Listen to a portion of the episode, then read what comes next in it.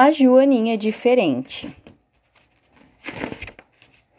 Petipoá vivia descontente, não tinha nenhuma pintinha, apesar de ser adolescente.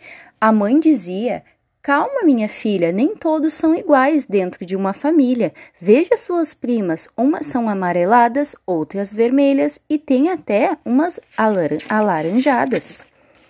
Mas o que nenhuma tinha era falta de pintinhas, e como riam de Poá as pequenas malvadinhas. E para os rapazes, então, sem dúvida, as mais bonitas eram as que possuíam o um maior número de pintas.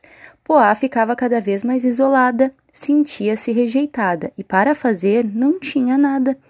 Foi bem nessa época que uma praga atacou a plantação e a vila de Joaninhas foi invadida por uma verdadeira multidão.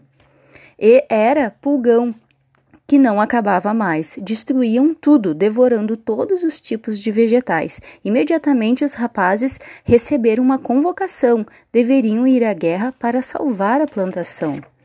As mulheres ficariam em casa para cuidar das larvinhas e numa briga poderiam arranhar suas pintinhas, mas Petit Pois resolveu se alistar. Não tenho medo de arranhão e muito menos de pulgão. E não é que ela provou ter muita valentia, sozinha Poá dava cabo de centenas de pulgões por dia.